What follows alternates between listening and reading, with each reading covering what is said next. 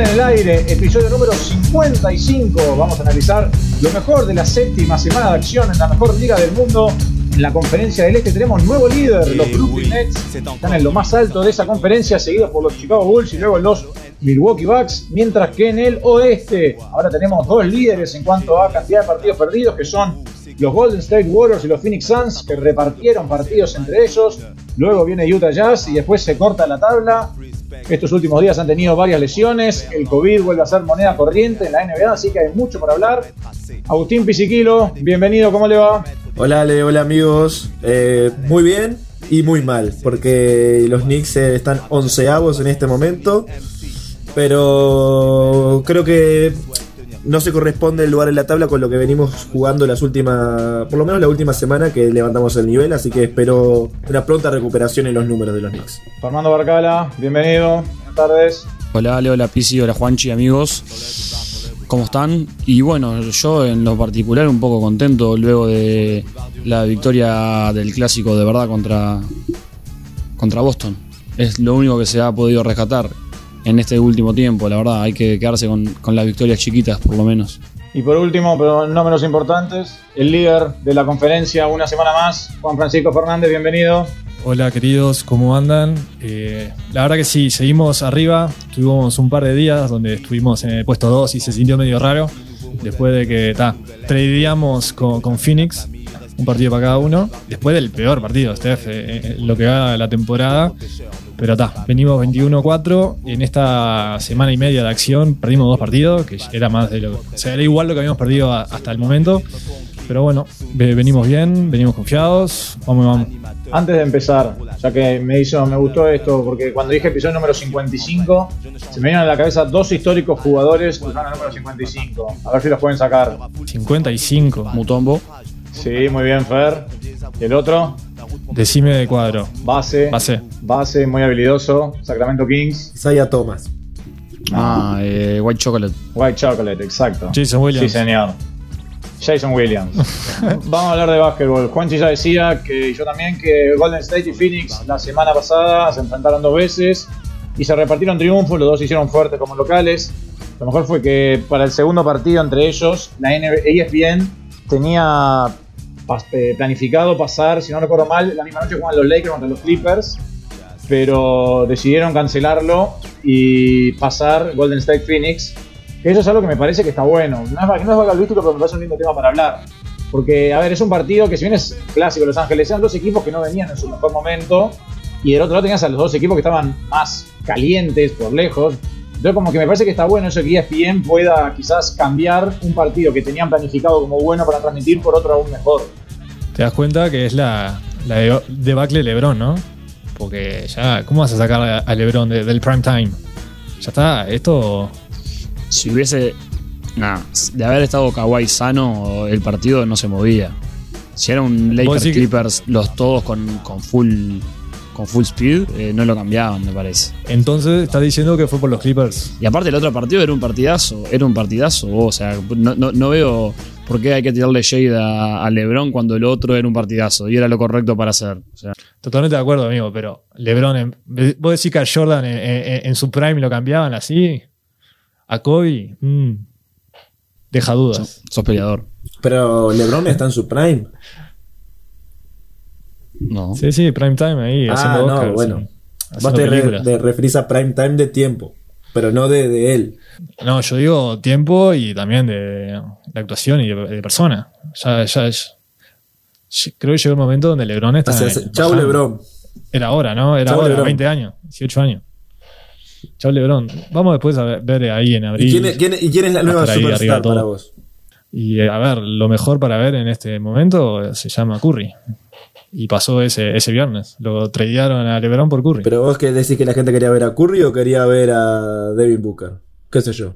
a ver, esto es entretenimiento. Devin Booker, tipo, ni jugó la mitad del Bueno, partido. no sé, a ver, te estoy preguntando. Estaba lesionado, ya se sabía que Booker no iba a jugar ese día. Bueno, Claro, no fueron a ver a Booker. Y a ver, lo más emocionante Pueden a, a- fueron a ver a Chris Paul, vos. fuera de Chris Paul. A Chris Paul sí está mucho más que, que a a Booker. ver, yo creo que, que la diferencia de, de- LeBron y Curry es que cuando vos vas a ver a Golden State, por más de que vayas a ver a Curry, sí es real, vas yendo a ver un equipo, un sistema de juego y algo que está completamente armado. No cuando vas a ver a los Lakers, no vas a ver su sistema de juego y algo que está armado y porque es precioso cómo se mueve y juegan. Vas a ver a LeBron. Lo mismo en Miami y lo mismo en Cleveland. Quizás en Miami, bueno, no, pero, pero en Cleveland y en, y en los Lakers vas a ver la, la superstar. Me parece que, que es diferentes cosas lo que, lo que la que la gente quiere ver. Amigo, discrepo por el simple hecho de que la gente va antes, va al calentamiento a ver a Curry calentar, a hacer sus payasadas, el circo que hace antes del partido. Eso no, no. Lebron no lo hace, nadie va, va a ver antes a ver a Lebron calentar. Bueno, pero estamos hablando de la tele. En la tele no te pasan eso. No, estamos viendo, hablando de entretenimiento. No, no, pero a ver ver. si quién quiere ver a, Pero a ver, estamos hablando de que corrieron un partido de E ESPN, no corrieron un partido de horario para que la gente pueda ir a ver a Golden State y no vaya a ver a los Lakers. igual, o sea, es el entretenimiento es Curry. Y está bien. Es lo que vende. Igual Lakers Lakers igual, ¿eh? Sí, claro. Bueno, los Lakers ahora, Westbrook juega bien. Llegó el momento del año donde Westbrook, juega bien. Aparentemente el momento del año que normalmente llega tipo en enero, febrero, una vida anticipada llegó ahora y ha levantado. La realidad es que ha levantado. Lo que no levantan son la- las rotaciones de, de Vogel, pero ya llegaremos a eso. ¿Va a haber una rotación de DT? No deberían. No, no la veo, la verdad no la veo. Hubo rumores esta última semana. Siempre, siempre, pero le preguntaron varias veces y muchas veces dijo que no y que no le habían ni, ni- o sea, que él había hablado y que ni le habían planteado el tema ni, ni que estuviese en peligro ni nada, o sea, Ah, es posta del rumor ese, no, no había escuchado nada. lo tiraron muchas, muchas, o sea, le preguntaron en una conferencia de prensa si él se sentía que estaba presionado o que estaba en el, en el hot seat, como dicen ellos, y él dijo muy categóricamente, categóricamente que no y que ha hablado con la gerencia de temas de básquetbol y no de temas de, de seguridad del puesto ni nada, así que está. La realidad es que hasta... Bueno, ya, ya tomó buenas decisiones y perchó a Jordan. Sí, sí, igual va rotando la hace, hace muchos cambios de rotación raros. Hasta no tener el equipo completo no, no lo van a juzgar, me parece. Bueno, vos decías, Fer, que estabas contento porque habían ganado el clásico contra Boston. Un partido en el que aniquilaron a Boston en la pintura. Este, el otro día leía que los Lakers dominaron 62 a 42 los puntos en la pintura en ese partido, que es el mayor diferencial de los Lakers en lo que de la temporada. Y el Big Three de los Lakers tuvo la misma cantidad de puntos en la pintura que todo el equipo de Boston. Un equipo de Boston que nuevamente está jugando sin Jalen Brown. Y lo otro que leía era que fue el partido número 50 en la carrera de LeBron, en la que hace 30 o más puntos contra Boston, incluyendo partidos de playoff, y se convirtió en el quinto jugador en la historia en llegar a esa marca contra los Celtics.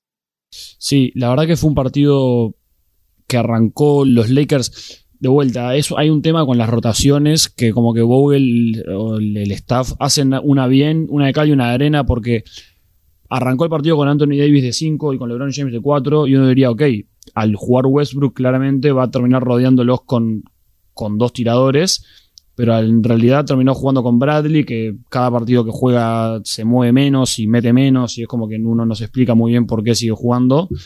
Y el otro, en vez de poner a un tirador a Ellington o, al- a Monk o al que sea, terminó poniendo a Horton Tucker, que Horton Tucker es, es un buen jugador, pero es un jugador que necesita bastante más la pelota en las manos, para, no, no es un, un spot-up shooter.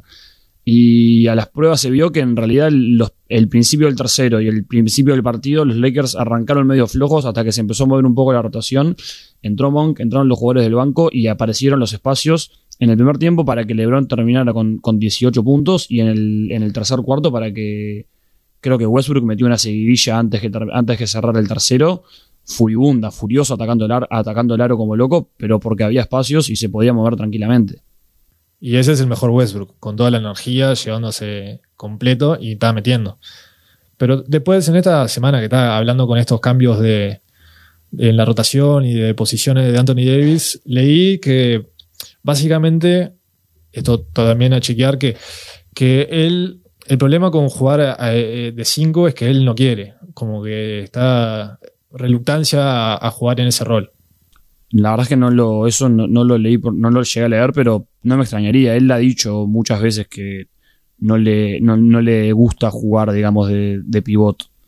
Es que está, hay un problema con Anthony Davis que si bien está, o sea, está jugando bien, digo, y los números lo avalan y todo, hay veces que se lo ve como un poco, digamos, apagado en el equipo, cuando en realidad como que él debería ser un poco él más la manija del equipo y no tanto LeBron. O sea, yo sé que es difícil, digamos, sacarle el protagonismo a, LeBron James con todo lo que significa y bueno, más teniendo a Westbrook al lado, que es medio con un tiro al aire. Pero a veces se lo ve como Anthony Davis, como jugando con, con pocas ganas y se lo ve un poco más tosco en los movimientos, que eso él ha dicho que es por un tema de que se armó bastante la masa muscular de su cuerpo para, para evitar lesiones o poder jugar con lesiones y que eso le, ha le está costando un poco acostumbrarse.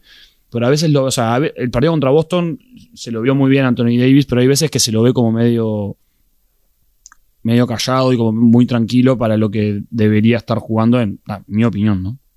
Igual estamos de acuerdo que el mejor Lakers es cuando Anthony Davis juega de 5, ¿no? Es el, el- Sí, si me, si me apuras, es cua- también es cuando LeBron jugó de 5. Digo, no ha habido una muestra muy grande de minutos, pero hay un par de partidos, creo que fue contra Detroit o contra San Caramento, ahora no me acuerdo. Terminó jugando LeBron de 5 y era, era- o sea, era, era 5 en defensa y era base en el ataque y los volvió locos. Creo que fue contra Indiana, ahora que me acuerdo, fue hace tiempo. Pero, pero sí, claramente, la mejor versión de los Lakers se va a ver cuando jueguen el Big Three con Anthony Davis de 5, LeBron mejorando un poco más su tiro de 3 y dos tiradores más, además de Westbrook. Esa va a ser la mejor versión. El tema es que hasta que no los tengas y yo qué sé. El tema de la, la- la defensa está siendo muy complicado porque no hay, no hay un cuerpo tirador más grande para poner que no sea a Bradley o a Ellington. Hasta que no vuelva Ariza, y hay que ver cómo vuelve Ariza, que es el único jugador que tiene un poco de tamaño y una buena mano de tres. Hasta ahí no va a haber mucho movimiento, mucho, mucho para analizar, me parece. No sé cómo lo ven ustedes, Ale, PC Entonces el único que falta es Arisa. y Kendrick Nunn, aparentemente. Pero ta, no creo que haya mucho.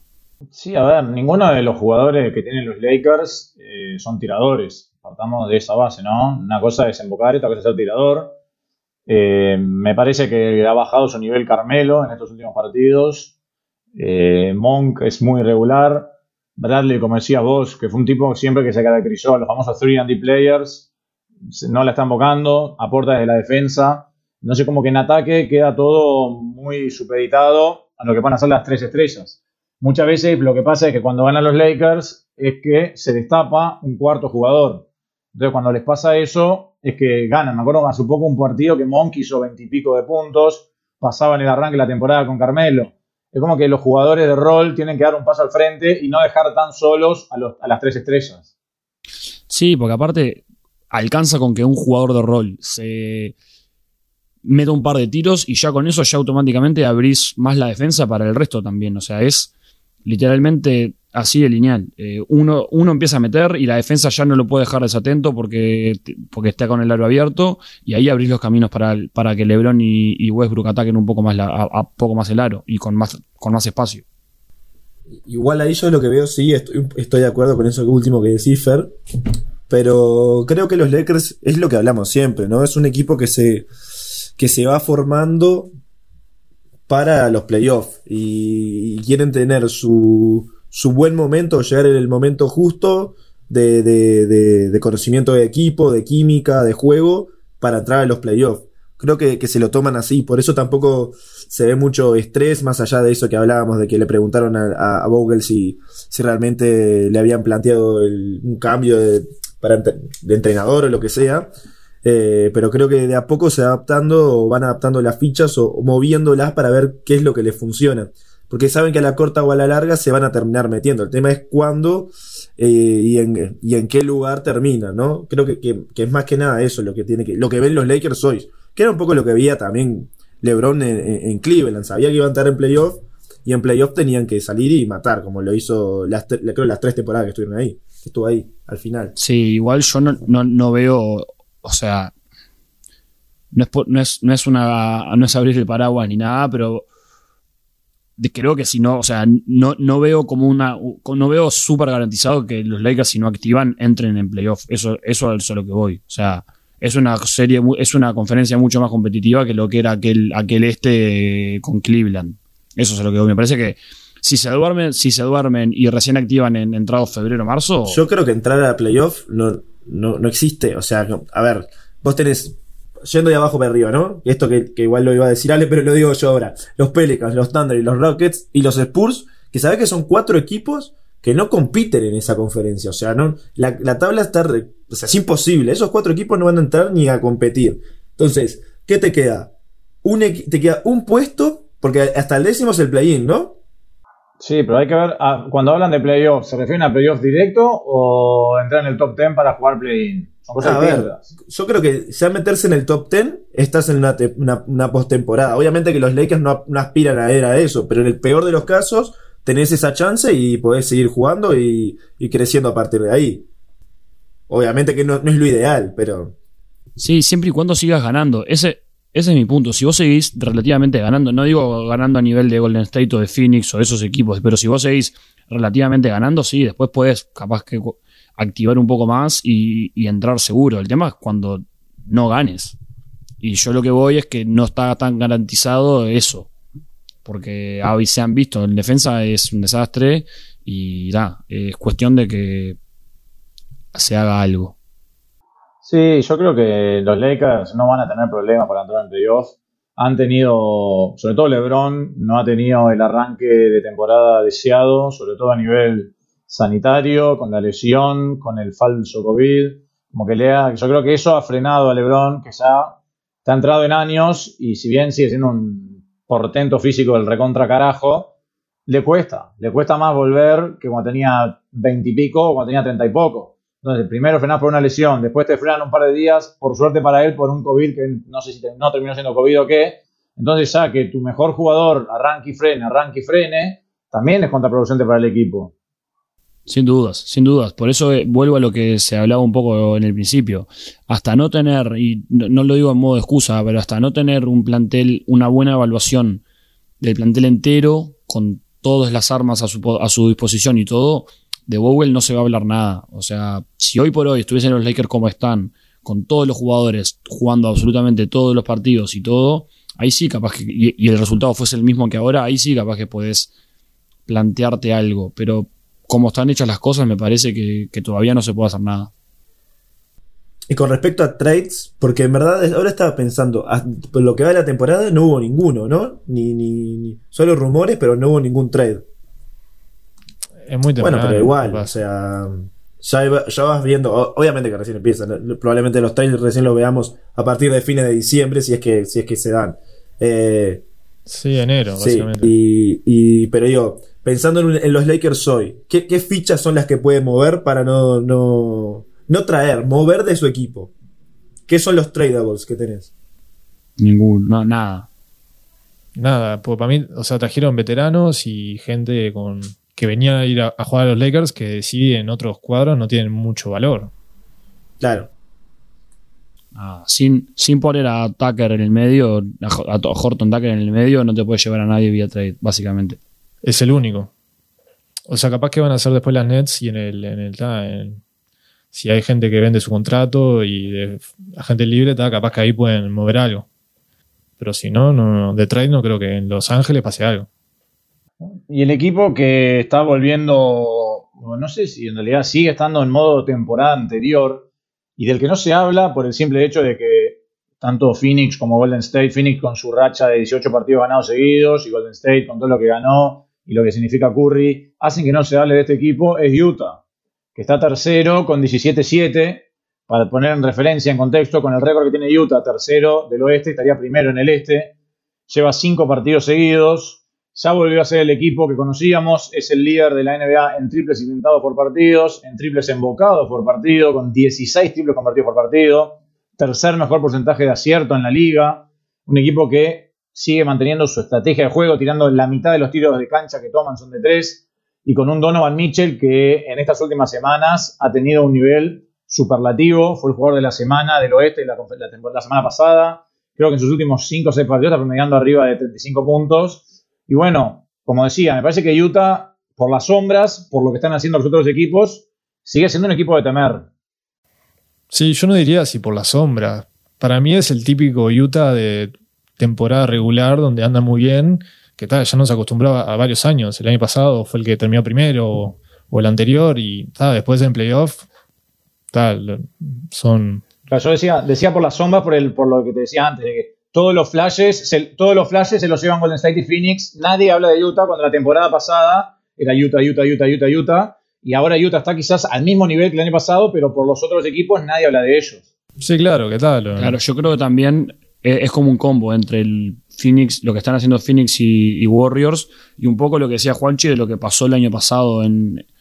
No solo el año pasado, sino como que hace ya, o capaz que es mi, es mi sentimiento y no es tan así, pero hace ya varios años que, que Utah viene como prometiendo y que siempre termina entre los primeros tres de la conferencia o entre los primeros cuatro y después llegan los playoffs y terminan perdiendo con un underdog o algo, no sé. Es como que yo tengo ese, feeling siempre con Utah hace un par de años que entonces ya a esta altura, hasta que no pasen eh, algo un poco más importante en playoff, como que me, me cuesta un poco, no sé.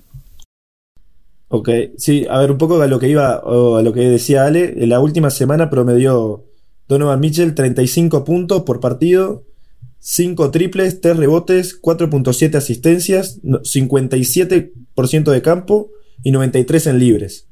Eh, una animalada, ¿no? En pero a lo que iba con esto es, Creo que la- el año pasado tuvimos una discusión un poco co- por este tema de Donovan Mitchell con Juanchi, que fue de que si era una superestrella o no era una superestrella. Yo me, me sigo planteando lo mismo. Juanchi debe seguir diciendo que es una superestrella. Yo, No, que no, no. vos decías que era. Yo decía que no, porque claro, en los momentos que tienen que salir las superestrellas es en los playoffs. Los playoffs tienen que demostrar y llevar su equipo adelante. Tal como lo hizo eh, Giannis Antetokounmpo la temporada pasada, que no apareció hasta las finales. Pero bueno, eh, Sí, también está, Donovan Mitchell apareció contra Denver en, en la burbuja, ¿te acordás? Esa serie 7 donde él y Jamal intercambiaban partidos de 50 puntos. Después un momento. sí, bueno, sí, sí, es verdad. Yo no estoy de acuerdo con eso igual, ¿eh? El año pasado, la temporada pasada, mejor dicho, eh, diario del lunes esto, ¿no? Pero si Donovan Mitchell no se lastimaba el tobillo, eh, Sí, Utah pasaba. llegaba, se pasaba seguro, a los, pasaba seguro a los Clippers. Ah, pará, pará, porque eh, vos decís que no apareció en los playoffs. Los hizo pasar la primera ronda y hasta que se lesionó el tobillo estaban cómodos contra los Clippers, más allá de la ausencia de Kawhi. O sea, si Mitchell no se lesionaba, pasaban a los Clippers. No sé qué hubiese pasado con Phoenix, pero ya de por sí los hubiese llevado hasta la final de la conferencia. El tema es que se lesionó el tobillo y se lo vio jugar prácticamente en una gamba y aún así hizo arriba de 30 puntos en una pierna. Bueno, igual, pero es, es contrafáctico lo que hubiese podido pasar. O sea, no lo sabemos. Quizás se hubiese lesionado otro y no hubiese pasado. No sabemos qué hubiese pasado. Lo que digo es. Estaba, pero hay tendencias. No, está bien. Yo no digo que no sea un grandísimo jugador. Lo que digo es que el- por algo Utah no avanza más de lo que avanza en, lo- en- en- los playoffs. Y creo que cuando Donovan Mitchell realmente se convierta en una superestrella es cuando él lleve a su equipo a una final de conferencia. Punto. Que hasta ahora no lo ha podido hacer. Pero para mí el problema no es Mitchell, sino fue, eh, por lo menos el año pasado no fue Mitchell, sino los No, compañeros. está- está bien. tu- Mitchell el año pasado jugó muy bien los playoffs, aún estando lesionado. El problema el año pasado fueron más los compañeros que Mitchell. Está bien, pero hay veces que, que tenés que llevar a tu equipo solo, qué sé yo. No, no es sencillo, por eso digo, pero las superestrellas lo hacen. Claro, pero por eso mismo, para, yo no lo pondría a nivel de superestrella, ¿no? No lo puedes poner en el mismo nivel de, de Curry, KD y LeBron. Para mí hay pocas superestrellas en la liga. Hay estrellas que venden, pero No, bueno, superestrellas estrella, hay pocas. estrella sí es. Pero yo, lo que decía, que no es una superestrella, que lo va a hacer una vez que pueda llevar a su equipo por lo menos una final de conferencia. Yo no digo que no, que no lo logre, que no sea un buen jugador, no, ni una estrella. Lo que digo es que le falta eso para poder ser considerado una superestrella. Y bueno, Y- para vos, Giannis, ¿cuándo se hizo una superestrella? ¿Ahora? ¿Dirías que Giannis es una superestrella? Ah, eh, Es una superestrella, sí. ¿O, o Middleton es la superestrella de, de los Bucks? No, Middleton, eh, obvio que es una superestrella. es Batman. ¿Qué tipo? No, eh, no, obvio que Giannis es una superestrella. ¿Pero cuándo se hizo? Ahora, cuando Sí. ganó. Antes no, no decía que era una superestrella. Y bueno, está. Después ve- veremos en 5 o 10 años si Donovan Mitchell tiene algo en el resumen que diga Sí, que, que lo es. O sea, no, en el currículum. no dudo que pueda lograrlo, ¿eh? Y es un- a ver, es un grandísimo jugador, pero hoy no. Pisi, sos muy duro con tu, con tu descubrimiento de la G-League, vos. La verdad que. De la G-League Pero no, del de la Summer Summer League. League, la no, pero no podemos regalarle a cualquiera el, título, el, o el mote de superestrella, por favor. Ah, pero siendo, siendo tu pollo, podría. siendo Eso te acuerdo, pero siendo tu pollo, podrías no criticarlo tanto al pobre Donovan. pero vos. yo lo critico, lo que digo que no es Está una mal. superestrella. ¿A qué jugador le- les hace acordar? Yo tuve mi respuesta, pero ¿A quién? Mitchell. Para mí es tipo, es un D-Wade, eh, sería lo que era D-Wade en, en la liga. Dwayne Wade. Es más tirador que, Du- que Wade. Y lo tiene. No me hace acordar a nadie, yo qué sé. Pero no, más allá de si no también, tipo, su motor interno, su forma de juego y también cómo se lleva y todo, no solo las habilidades y lo que hace, sino ta- Y bueno, también ahora lo tiene de, de mentor ahí en, en Utah, que es dueño, ¿no? Sí, Algo así. es dueño, es verdad. Trey Young es una superestrella, PC. No. ¿No? Pero llegó a final de conferencia. Tiene el Madison en el bolsillo aparte. ¿eh? Randall, Pero llegó a final de conferencia. Bueno, entonces sí. Ah, está. un panqueque. Es una superestrella, lo llevó a final de conferencia. ¿Don Julio es una superestrella o no? ¿Qué? ¿Don Julio es una superestrella no? No, es un burro. ¿Kemba supo ser? ¿Pero fue, llegó a, una su- a la final de conferencia? No, No, apenas pasó. por eso. ¿Llegó a pasar? No, con Boston no sé qué, a dónde llegó. Con Boston sí. A con semifinales. Boston. Ah, con Charlotte nunca, nunca entró. No, con Charlotte no eh, hizo una temporada de playoff, me parece, ¿no? No me acuerdo, la No verdad. sé si llegó, creo que no. No me acuerdo. Bueno, ahora, y ahora podemos hablar de quién tiene la racha de más partidos ganados en la liga. En este Quería hacer, mención, quería hacer mención a dos equipos de la conferencia del oeste y uno era ese, que son los Houston Rockets. Rocklets. Saliendo del pozo. luego, luego de haber perdido 15 partidos seguidos, están en una racha de 7 triunfos consecutivos. Yo el otro día leía, cuando ganaron el sexto partido, leí que son el primer equipo en la historia de todos los deportes estadounidenses, o sea, NBA, NHL, MLB y NFL, en ganar 6 partidos seguidos inmediatamente después de haber perdido 15 seguidos. Y ahora también ya sumaron un séptimo triunfo que los ha hecho trepar dos escalones en la tabla de posiciones. Y si uno mira la tabla al día de hoy, están a solamente dos partidos de play-in. A tres, ¿no? Están ahí. Dos y- técnicamente dos y medio. Dos y medio, dos y medio. Es, es increíble. Sí, Es increíble. Igual, mirando un poco los rivales, y no lo estoy diciendo para sacar mérito ni nada, tuvo en el medio una racha que jugó dos contra el Thunder, uno contra el Magic y uno contra Pelicans, que, que, da, que le da, para mí le dieron ese empujoncito.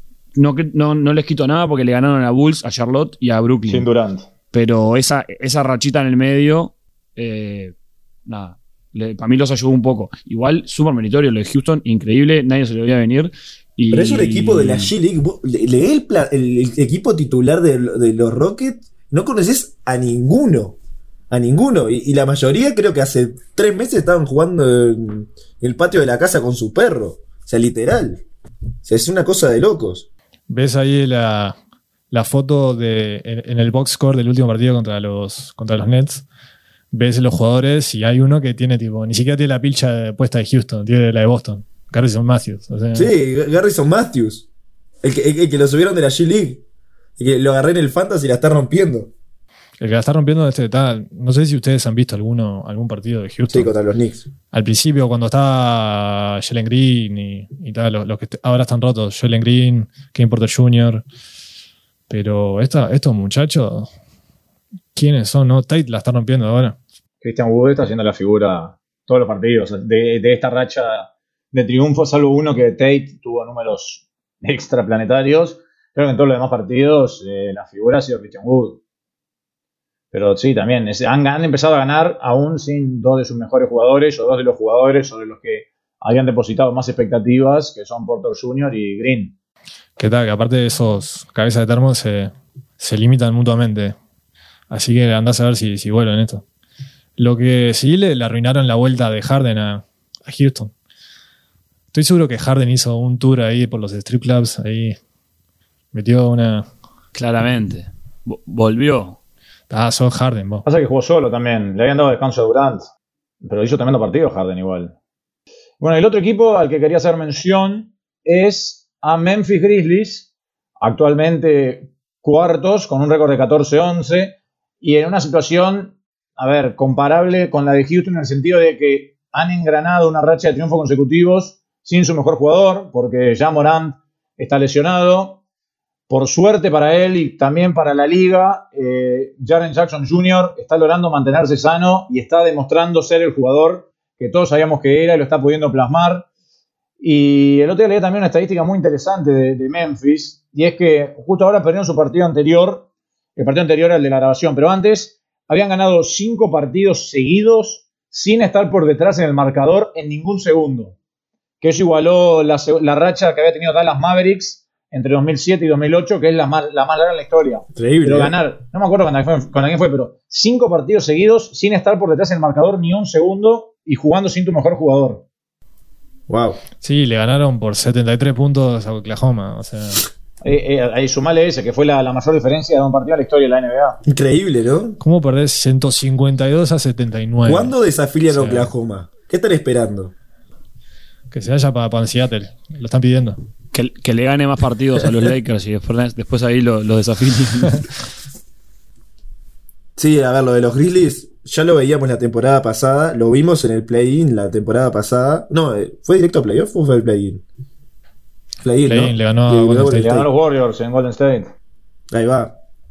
Y ya se veía que iba a ser un equipo de que podía crecer y, y ya sumándole eh, a Jackson Jr. este, George Jackson, ¿cómo es el nombre? Jarrett, Jarrett Jackson Jarrett. Jr. Jaren Jackson Jr. Podía crecer de una manera. ¿Cómo? ¿Cómo, cómo se llama, Juanchi? No te rías. Jarren.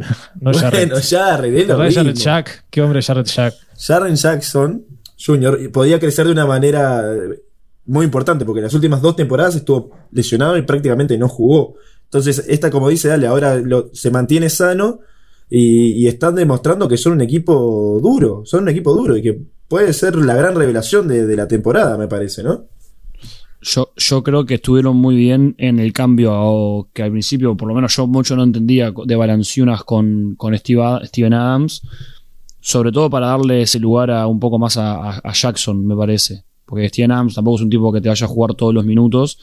Y si tenés un tipo como Balanciunas, te ves como un poco obligado a jugarlo, a jugarlo más minutos de lo que de lo que Jackson en realidad eh, pide, digamos. O sea, creo que Valenciunas le estaría robando minutos a Jackson y Jackson ahora está jugando en un nivel espectacular y le están abriendo la cancha para él y sobre todo ahora con la baja de Morant eh, le va agarrando más confianza cada Pero vez. aparte Steven Adams, Creo que es, es importante y la verdad que estuvieron muy bien con ese con ese movimiento y Steven Adams es un tipo es un veterano que sabe sus limitaciones, sabe todo lo que tiene que hacer y los minutos que juega siempre juega relativamente prolijo, o sea, no te hace un punto capaz que ni por asomo, pero defensivamente hace lo que claro, tiene es que eso, le, le cuida la pintura y, y- y lo deja a Jared Jackson, a Jared Jackson no tener que esforzarse tanto a la hora de. O sea, sí lo tiene que hacer, pero no tener que estar todo el tiempo codeándose con, lo- con- en la pintura ni matándose contra los otros jugadores. Y él es el que hace el desgaste. Creo que viene más por, por ese lado también.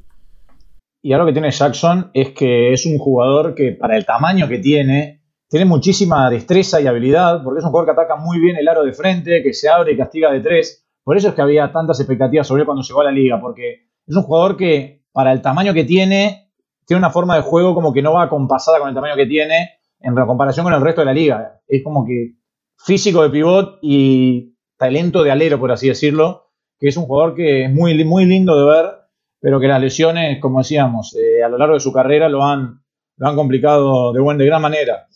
Y cambiando de conferencia, sí, dale Juanchi, perdón. No, nada, que sí, las lesiones, sumado a lo que decía Fer, de que estaba Balanciunas ahí, que cuando estaba de vuelta Jaren Jackson Jr. y tenía los minutos, la verdad que veías el potencial, pero no veías los resultados, ni se ganaba su espacio. Y que está ahora con su lugar y con un buen equipo quiqueando y también que tiene eh, Memphis atrás, tienen un comité de, bases que están haciendo el rol bien mientras ya Morán no está. Tipo, está, Memphis tiene, tiene algo lindo ahí creándose. Una cosita, Ale, antes de pasar a la, siguiente conferencia, que lo que quería decir es, si quieren ver a un alguien en el ahora en la, que está en la universidad, en Duke, con un perfil bastante similar a lo que era Jaren Jackson Jr., eh, Paolo Banchero es un jugador de Duke que está ahora que tiene un muy buen perfil y es muy similar a lo que a cómo jugaba él. Y si lo quieren ver, búsquenlo que en YouTube que, que es muy interesante. Bueno, ese tipo, ese tipo ha estado en las noticias últimamente porque parece que pierde tipo 3 kilos de peso por partido Sudando, sudando. sí. Como que tiene una condición que creo que eso lo va a limitar bastante porque, no sé, es medio raro eso. Eso se acalambra, perdés toda esa cantidad, perdés, no. Está rari eso. Ojalá no, nunca lo vi jugar, ¿no? Pero ya empezar con una condición así, va a pasar que capaz que termina más abajo del draft de lo que se merece.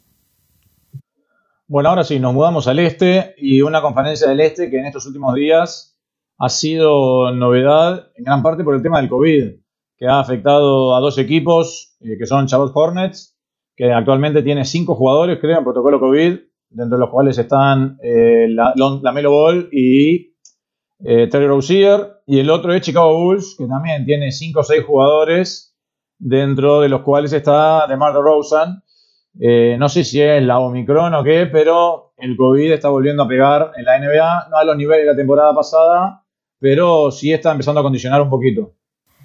Sí, ni idea qué onda, nunca vamos a saber esto, ¿no? No sé si son los tiempos que... Pues esta gente, la mayoría está vacunada y tienen que... Bueno, lo que le pasó a Lebron, que si tenés un resultado positivo, pero después probás que tenés dos negativos seguidos, tipo, tal, es como si nada. Pero está, ahí los Hornets están todos cuarentenados casi. Pero por suerte, esto, los que quedaron hacen un buen, un buen, un buen partido. Miles Bridges está jugando bien. Después del resto también. Esa, estos momentos también le da minutos a los que usualmente no juegan, que está. Para el desarrollo en sí del equipo puede estar bueno. Yo creo que, que sí, es, e, es, raro, ¿no? Porque mm, este tema de, de la Omicron que todavía no se tiene muy claro, pero sí, el, protocolo COVID que, tiene la NBA es muy duro. Y, por más de que los jugadores estén vacunados y por más de que los jugadores o que esta cepa eh, no sea tan peligrosa como no, se sepa mucho, eh, los dejan afuera y los dejan afuera mucho tiempo. Entonces, eh, esto termina generando que los equipos prácticamente tengan que hacer que sus jugadores estén en una burbuja para poder competir durante la temporada, porque al final acá perderte dos semanas de tus mejores jugadores te implica perder prácticamente las dos semanas eh, de, partidos. O sea, y más si los, equipos que jugás están en, no tienen jugadores en el protocolo COVID. Entonces, algo van a tener que hacer los jugadores, eh, los equipos de la NBA para intentar que esto pase cada vez menos, porque como dice Ale, se está viendo cada vez más y más en esta conferencia, ¿no? Que la del oeste. Lo que pasa es ir para atrás no podés, no podés meter otra No, no, no, la NBA, los, gente, los, equipos hacer algo de, no sé, que vivan en un hotel o qué sé yo, algo así. No lo siguen haciendo, por eso lo hacían bastante. Lo deben de seguir haciendo. No creo que se la jueguen mucho. Además, el tema del COVID no es que solo te afecta dos semanas, sino que sea un poco más, porque son mínimo 10 días que estás aislado y después el tiempo que te lleva a recuperar el ritmo. O sea, terminás poniéndote tres semanas. No, esa parte de lo que estaba diciendo. Sí, sí, sí, sí, sí. Yo te digo aparte, digo, pensando en los equipos y lo deportivo. No, yo estaba pensando eso aparte de, cómo es la enfermedad que afecta al cardio y al cardiorrespiratorio y todo eso, y estos jugadores que viven de eso, muchos han contado en forma de anécdota que les ha, les ha costado recuperarse de eso, que les ha cambiado su, su motor interno que tal, eso también hay que considerarlo, que muchos ya han contado que cuando vuelven no, se sienten lo mismo, no se siente igual. Y después está, yo qué sé, lo que dijo Envid, que dijo que casi se muere, que tal, puede pasar. Sí, Kat también, ¿no? La pasó muy mal. Sí, bueno, está. Justo Kat, pobre, también le mató a la madre. Bueno, y a nivel, a nivel deportivo, creo que uno de los principales titulares de la conferencia del Este sería que oficialmente se despertó el campeón y Milwaukee, más allá de que en el último partido previo a nuestro programa trastabilló contra Miami, pero llevaba ocho partidos casi consecutivos ganando, llevaba 8-2 en los últimos 10 y ya está tercero a un juego de, de, Chicago y a un y medio de Brooklyn. Me parece que aún sin Brook López, con Boogie Cousins jugando salteado, poniéndose a punto, y también ha tenido varias bajas porque Giannis no jugó varios de los últimos partidos, pero bueno, Middleton y Holiday por lo pronto que después fue lo que más le costó arrancar por el tema de lesiones, de COVID, teniendo en cuenta también que cuando terminó la temporada se fueron a los Juegos Olímpicos, ahora ya como se los nota en ritmo 100% nuevamente. una, una pregunta para, los dos, ¿eh? ¿eh? si Giannis, o ponele, si Middleton es Batman, Giannis es Robin, ¿quién es, ¿quién es Alfred. Alfred, ok. Gatúbela, capaz. chica. Y sí, yo que sé. No, pero ellos tres jugando juntos le pueden ganar a cualquiera. Le sumás a Grayson Allen, que ha sido de mucha ayuda en estos momentos, y un Bobby Portis que por suerte lo, firmaron y, ni le dieron la chance de, de agencia libre, que seguramente hubiera recibido una mejor oferta. Es que él desechó mejores ofertas para quedarse. Y está jugando muy bien. ¿eh? Claro, por eso. Muy bien. Debe ser su mejor eh, temporada. Sin, sin López. Sí, no sé cuánto está promediando, tipo 15 y 8, algo así. Que, y aparte energía y todas cosas intangibles que no aparecen ahí en los, en los stats, pero que te ganan partidos al final. Y ta, se despertó campeón. Giannis está con toda. Esperemos que, que- sigan así, que ver una linda, una linda temporada de ellos. Porque la verdad que era, era raro este comienzo de temporada que ta, se explica por las bajas que tuvieron. Y el otro que ha levantado últimamente es Atlanta, que actualmente es el equipo que tiene la segunda mejor, el segundo mejor rating ofensivo de la liga con 113.2, comandado por un Trey Young que está eh, en modo casi MVP, está La promediando superestrella. 26.3 puntos, 9.4 asistencias, 4 rebotes, 39% en triples. Me acuerdo que decíamos que al principio le había costado adaptarse como que a las nuevas reglas. Un jugador que estaba acostumbrado a sacar faltas y tirar 12, 14 libres por partido. Me parece que ya le agarró, ya le agarró la mano, porque está, si uno ve las estadísticas, está promediando de 6 libres por partido intentados y 20 tiros de cancha. Entonces me parece que ya le, agarró el, jueguito a la nueva regla. Y bueno, está sus compañeros también, porque no juega solo, obviamente. Sus compañeros también están a un buen nivel. Capela haciendo lo que siempre hace. Bogdanovich un poquito irregular. Galinari ahora últimamente ha levantado su nivel. Y bueno, Atlanta eh, ganó 7 los últimos 10 y de a poquito empieza asemejarse al, al- al de la temporada pasada. Sí, en esta, eh, ofensivamente son, una, son unas bestias. Vamos a ver qué hacen defensivamente, que teniendo los jugadores que tienen, más allá, o sea, el- la longitud que tienen, más allá de Trey Young, ¿no? Y el atletismo, el, Atleticismo. Están las habilidades atléticas que tienen. Eso.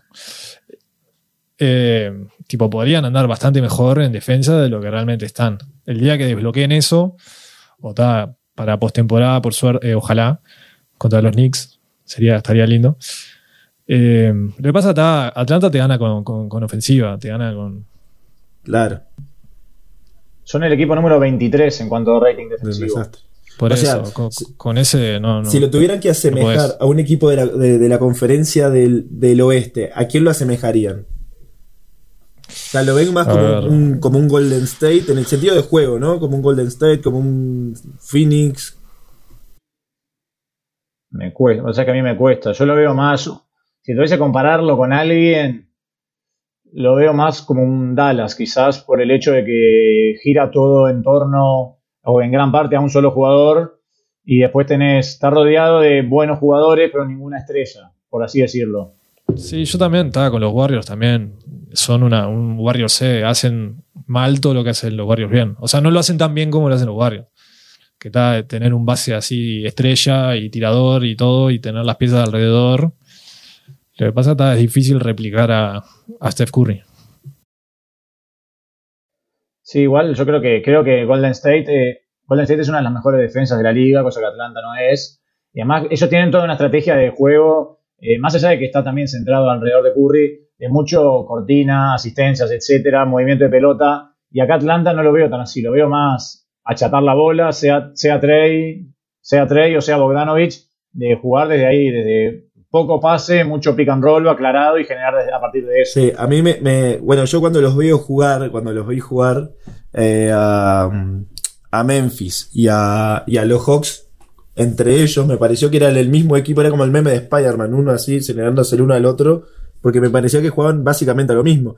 Una era Jay Morant contra Trey Young y se, se mataban y lo único que hacían era meterse pick and rolls y cuando tenían la posibilidad de poder asistir al, pivot, lo asistían, pero si no eran ellos y, y ellos, o sea, por eso me, me dejaba de la misma sensación, pero después estaba pensando si realmente es más, son un juego más parecido a ellos, pero no, pero también pensando lo que vos decís, sale, también es muy parecido a lo que hace Dallas. Lo que pasa es que me parece que en ese caso, Luca, eh, como que me deja la sensación que es mucho más en el equipo que lo que es Trey Young o, o Jay Morant en, en los suyos. Pero no sé, eso quizás porque, por, por, la forma de ser un poco también de, Luca, no sé. Me da como esa sensación cuando veo a, Dallas.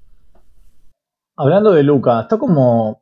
No sé por qué. Me, cuando empezaste a hablar de él, me puse a pensar. eh, y también un poco en parte con lo que hablábamos antes. qué poca prensa que ha tenido este año. No sé si ha hecho incluso algún triple doble, si eso ha sido muy poquito. Está promediando, a ver, 25.6 puntos, 8 rebotes y 8.5 asistencias. Pero ¿no, ¿no les da la impresión de que casi que no se habla de él cuando antes era moneda corriente todos los días? Sí, es, es lo que tiene la media, ¿no? El, el mainstream, que está, todos compiten por el mismo espacio y si hay algo más, más, picante, más caliente, Golden State en este caso, va- lo van a pasar más. Está después, ha tenido sus par de momentos de Luca Magic, pero tampoco tantos, ¿no? O capaz que es parte del, del- problema de que está, no aparecen tanto. No, y ojo, también que, que, que ya es algo bastante normal ver lo que hace Luca. O sea, no es que está haciendo algo fuera de lo normal de lo que hay- de lo que ya lo vimos hacer otras temporadas. Entonces, y vemos que tampoco el equipo esté en una buena posición, ¿no? Está séptimo en este momento. No es que lo está llevando tan arriba. Ganaron tres de los últimos diez, tampoco es un. No vas a, a- a publicitar eso. No, por eso, pero digo, más allá de él en general, yo creo que en su temporada de rookie, en su segunda temporada, lo veías y decías, pero este es, este es, digo, es un animal, pero ya ahora que es su tercera temporada, ¿es su tercera o su cuarta ya? Tercera, ¿no? Cuarta. Cuarta, porque la de la burbuja Cuarta. también. Claro, cuarta. Eh, es como que ya ves más de lo mismo, ¿no? O sea, eh, su juego, no sé si ha evolucionado o no, pero, a ver, probablemente haya evolucionado, pero entró en un nivel tan alto, tan alto, que creo que su, su cambio ha sido bastante marginal en lo que ha progresado en estos años de NBA. No sé si, si me explico lo que quiero decir. Sí, lo, lo- lo que, lo mismo le pasó a Ben Simmons. Irrumpió en el espacio, es menos que Luca, ¿no? Pero irrumpió en el espacio, te, tenés ojos, ganás ojos, ganás tiempos en la media, pero después si no mejorás, ah, no. Y más si no ganás. Si Luca estuviera primero, si Dallas estaría primero, estaría solo o, Luca, o- Luca, o Luca. segundo o tercero ahí. Bueno, después, después en, el, en, el, en el este tenemos Miami, se mantiene ahí arriba cuarto. Le decimos a la gente, si no está al tanto, que Miami va a estar jugando sin Adebayo por las próximas cuatro o cinco semanas por una lesión en el dedo. Washington se mantiene quinto. Hay un Washington que está más tendiente a la baja que al alza, me parece, pero por ahora se mantiene en los primeros puestos. Filadelfia, todo lo contrario, viene en pleno crecimiento, ya con un Embiid recontra recuperado el COVID y súper dominante, como nos tienen acostumbrados. Cleveland también, ¿no? Se mantiene en la conversación a pesar de todas las lesiones. Los que no levantan son los, Celt- los, Celtics. Toronto ya se empieza a hundir como todos esperábamos. Y bueno, ¿qué pasa con los Knicks, querido Pisi? Tan, como vos decías, estás triste porque están onceavos, hoy en día fuera de playoff. ¿Qué está pasando en la gran A ver, manzana? creo que un poco lo, lo hablamos en el último programa, que fue eh, que el problema principal que venían teniendo los Knicks era que no se estaba encontrando el equipo, el equipo titular no estaba funcionando bien. Creo que ya los última, la última semana el equipo titular empezó a tener un buen ritmo. Randall mejoró, Barrett mejoró, Fournier a los tumbos pero mejorando, eh, Mitchell Robinson está bien. Eh, el problema principal de los Knicks es de vuelta lo que pasó en los últimos años, la base. Eh, se trajo a Kemba, Kemba no, no ha respondido como se esperaba. Incluso eh, Coach, Chip- Coach perdón, eh, decidió sacarlo completamente de la rotación. Entonces, claro, tenés a, estás teniendo hoy un base titular como Alec Burks, que tampoco es un base natural. O sea, es más un 2 que, que un base y que está cumpliendo ese, ese rol. ¿Por qué lo, lo pone él ahí? Porque bueno, te da un poco más de intensidad defensiva y te aporta más puntos, pero no es un base natural, no es un generador de juego para los Knicks. Entonces hoy un poco la generación de juego la, la están llevando entre Barrett y Randall. Y cuando entra Derrick Rose se pone el equipo, se pone la base al hombre y la lleva a él. Pero creo que el problema principal es ahí, que los Knicks no logran encontrar un base que, le, que, genere juego para el resto de los jugadores y no se lo tengan que generar, eh, que no se lo tenga que generar Randall de sus propios tiros o las penetraciones cuando Randall en boca, dejarlos solos a los otros para que puedan tirar. Ese es el principal problema que yo, que hoy veo en los Knicks. Igualmente veo que los Knicks han mejorado en su juego, sí, pero bueno, los resultados no se, no se le vienen dando. Después de haberle ganado a San Antonio, perdió por 30 ayer contra los Pacers en un partido que fue insólito. Pero bueno, eh, aún así todo está dos partidos de- del sexto, del séptimo, digo. O sea, que, es Cleveland. Pero bueno, No estoy tan familiarizado con el juego de los Knicks, ni, ni de Randall.